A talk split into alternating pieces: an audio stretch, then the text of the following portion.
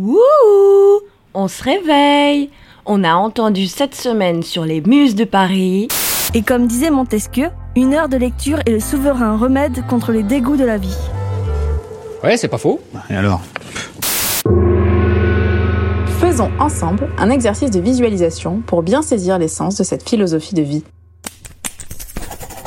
Maintenant, fermez les yeux et visualisez. En premier lieu, imaginez un premier cercle rouge. Il représente ce que vous aimez.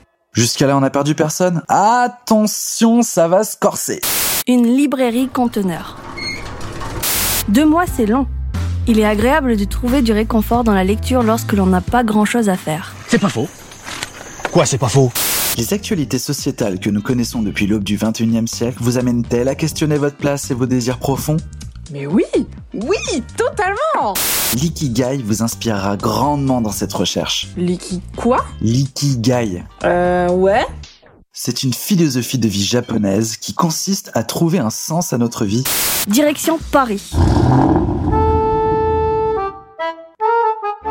Tout d'abord, dans le 11e arrondissement, avec l'installation d'une librairie salon de thé dédiée aux Outre-mer et Caraïbes, la librairie Calypso.